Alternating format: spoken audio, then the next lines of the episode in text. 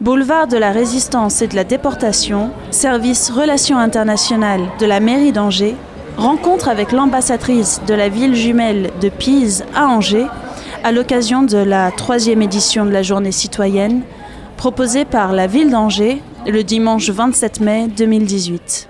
Moi, c'est Hilde Agresta, ambassadrice de, de Pise. Euh, donc, euh, je travaille euh, donc auprès des relations internationales de la ville d'Angers dans le cadre du jumelage entre les deux, villes. Et pour ce qui concerne la journée citoyenne, à vrai dire, il n'existe pas à Pise effectivement une journée équivalente comme celle qui a lieu ici. Pourtant, la mairie de Pise s'est fait promotrice de, quelques actions, et comme par exemple euh, des journées nationales du verre, où il y a donc euh, des associations qui ont le but de nettoyer les plages, les parcs, les forêts, etc. Après, on a aussi quelques, initiatives euh, menées par les quartiers.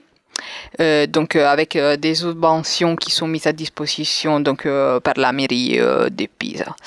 Il y a aussi également des jardins auprès des écoles qui donc même s'ils représentent une réalité différente de celle de voilà qu'on peut dire de la journée européenne ils sont ils sont des, des jardins qui s'inscrivent dans un projet de formation grâce auquel les élèves peuvent donc apprendre comment donc les végétaux poussent, connaître un domaine différent que euh, celui-ci qu'ils étudient donc, euh, tous les jours.